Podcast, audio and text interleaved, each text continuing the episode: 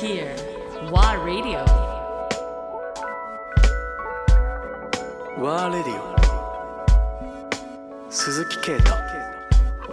アンドレア・ポンピリオ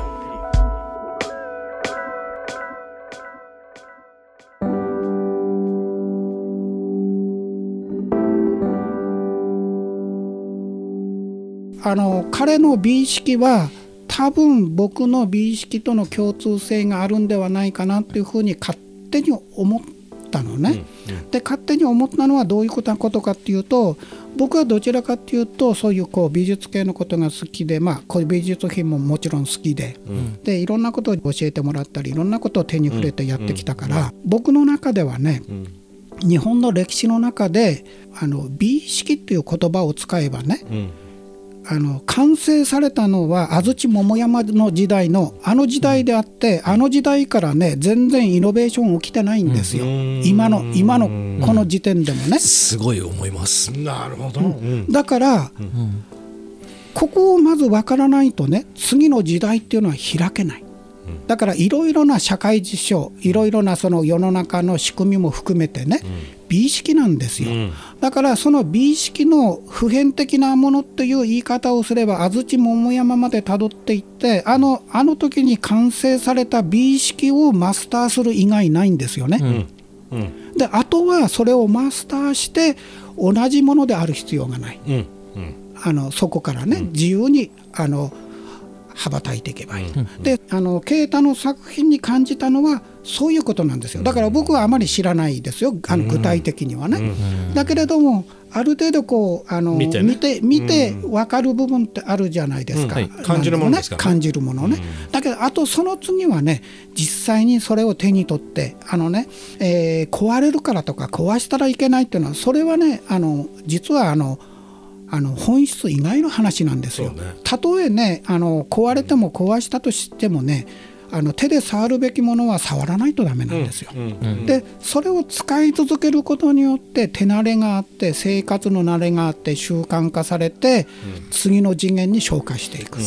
だからそれを使わなければ超えることできないんですよ。ね、ただ飾るわけにいかない。ですよね、使わなきゃいけない。でそういうことが分かった人たちのグループが形成されてるんだろうなって、今のその社会の中でね。だからいろいろなあのあの言言葉の違いっていうのはあるんでしょうけど例えば IT 関連であったりいろんなことで財を成した人たちが、うん、あの例えばアメリカの人、うん、あるいはあオランダの人ドイツの人、うん、スウェーデンの人、うん。イタリアの人、ねあのフランスの人みんなそれぞれ微妙に違いはあるけれども、皆さん例外なしにあの全て手に取る感覚できちっと自分のものにされた方だけなんですよ。表に出てきてるのね。僕はそういうふうに思ってるの。それで何かしら違う違和感を感じたのは日本のある程度名前だけがボーンとなっちまった、まあ、あのセレブって言われてる中でも、そういう人もいるんだろうけどもものすごくプアな、あの正直ねものすごくプアな感じ。浅いっていうんですよね、うん、だからそこを感じているの、だから僕はいきなりそこのところはホップステップジャンプで超えていかないといけない。で超えるきっかけが多分今回のコロナなんだろうな、うん、でいきなり超えることができるんだろうな。でこれは教えてじゃなくってあのその資質として、そういうものをあの自分の生活の中でトレーニングされたベースがなければ、うん、あのそれを受け入れても自分のあのものにできないし、うん、で今の部分で言うとそれはごくごくあの限られた人、うん、だけどその確実にその限られた人たちで特に若い人たちでいるというのはもう僕も実感して分かってるしだからそれは小学生でもいい、うん、あのもっと小さい子でもいい。で男性でも女性でもいい、うん、でものすごく年をいった80代90代のね、おばあちゃんでもすごくそういう魅力を感じる人にも出会ってます、うん、だからそういう人たちが今までは点点点点とこうあるあのその存在してたものが多分これからねその化学反応が起きるようにそういう人たちが多分あのウェブウェブ上のこうなんてネットワーク化されていっててつながっていくんでしょうね。つながっていって共有化されてそれですごいあの今までに見えなかったものが一気にここで形作られてくるんだろうなというイメージを持ってるの。あ僕自身はね。安土桃山時代から何もその進化してないっていう、あの金平さんの考え方僕も古いものも好きなのでやっぱり本当に非常によくわかる。で他方でやっぱり安土桃山時代に勝ててないと勝ててない。思うんですね今の人、うん。あの日本人は勝ててない、うん。センス的にも勝ててない、創意工夫的にも勝ててないってずっと思ってる中ででまあ僕もなんか僕で、まあ、こう30年間ぐらいいろいろデザインの仕事してからもう20年間ぐらいいろいろなこと考えてやってくる中でやっぱその今木っていうその素材自体のやっぱり面白さは本当に間違いがないと思うんですね。で僕はずっとそのぱり高度経済成長期からやっぱりと物をとにかく大量に作る大量に作る時には安く作れた方がいいとか軽く作れた方がいいとか、まあ、その運びやすい方がいいとかいろんなその物の正義があった、まあ、そういう金平さんの言葉で言うとコロナ前の物の正義、うん。産業の正義っていうのがあったんですけど、まあ、そういうものはバツッといきなりなくななくなったというか変わった、そういきなり、ね、いきなりいきなりもう有無を言わさずいきなりにバシなバシッとはでなので、まあ、それまであの、まあ、この社会にはやっぱりそのプラスチックを使って安価に超大量に1個10円で製造できるものがたくさん求められたかもしれないけど、今はその時代が変わっちゃったっていう中で、やっぱりその素材とかものづくりとか、まあ、もののあり方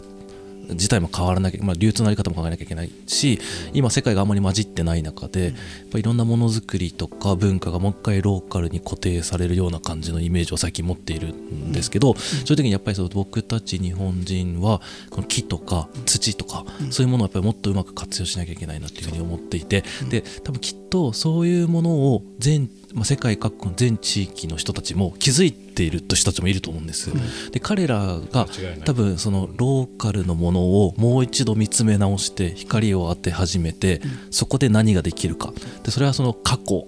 を過去ももちろんし調べながら見ながら、でも自分たちなりの進化を多分一歩進めるんですね、だからさっきのちょっとあ話が流れちゃった安土桃山時代から、さ昨年にぐらいに至るまで、なんかこういまいちこう人間の文化っていうのは豊かになってるようでいあい豊かになってなかったっていうか便利にはなってたけど豊かになってなかったっていう意味で停滞してたものが安土桃山からもう一回ジャンプできる。今すごいいいタイミングだと思っていてでそれが世界でいっぱい起きてる気がするんですよね。だからね今ねあのケタさんと一緒にやろうとしてるあのいわゆるあの近平はい。ブランドのねあののベンチマークをねだから僕はあのこの後お見せしますけどね、うん。あの日本最古の木あの世界最古の木造建築と言われている国宝法隆寺の飛鳥時代に、飛鳥時代に あの法隆寺は建ってるんですよね。そうその飛鳥時代のはい。木材、があるんですか？うん、それをベンチマークにしよう。要するにベンチマークにしようと我々は。我々のベンチマークはだからなんていうの目が1300目が年前の。点っていう感じ。ででそれをあのもうあの僕は明確に彼には自分であの写真で見るんじゃなくて自分で手で持って触って、で音だからちゃんと音も鳴らしてみて、うんそれを自分の感覚としてきちっと持ってほしいなっていう気持ちがあるの。でそういうふうに思ってたらねそれは目の前にスーッと来たからパッと掴んだらねあ今そこにあるんだけど。よっちゃうこの後それをこの後それをちょっと見ようという それからねあのいろいろなことをこうあの彼に言ってる中でじゃあベンチマークを飛鳥時代のそのあの法隆寺の金堂の天井板にしたら、じゃあプロダクトは何なんだっていう話になるじゃないですか、だからプロダクトは樹齢が1,000年以上の薬杉。だけどその薬杉も本物の薬杉じゃないとダメだそうですよダメだと。だからそういったらそういうふうに思ったらそれもちゃんとこう出てくる、そしたらプロダクトとしてちゃんとやれるだけの、まあ、ある程度のその無限ではないけどね。限られた量だけどちゃんとそれも我々は手にするようなそういうこうあのことも整備できたと。だからやっぱりあのあの宮間杉あのええ。神宮さんのえ新域の木になるんですけどこれでもやっぱりやってみたいなっていうことだったら江戸時代からずっとあのその材料を取り扱っている材木屋さんがいて、まあ、瀬古林業さんっていうんですけど、その瀬古さんとこの前もミーティングをしていいよと。そしたら彼のところはすごいのはねあのちゃんともうあの内宮下宮滝原宮。この3つが神宮のあの構成の重要な部分で、はい、で宮間杉って言ったらこの3つのいわゆるあの原生林ね、バックに背景にしている、あのところからあの自然倒木とか、まあ、台風とかね、そういった倒れた時の木なんですけど、樹齢が300年以上かな、それを宮間杉っていうあの黎明で、あの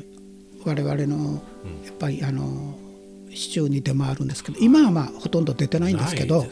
だけどそういうものをちゃんと管理在庫されてる方がいて、で、あの使っていいよって言ってくれてる。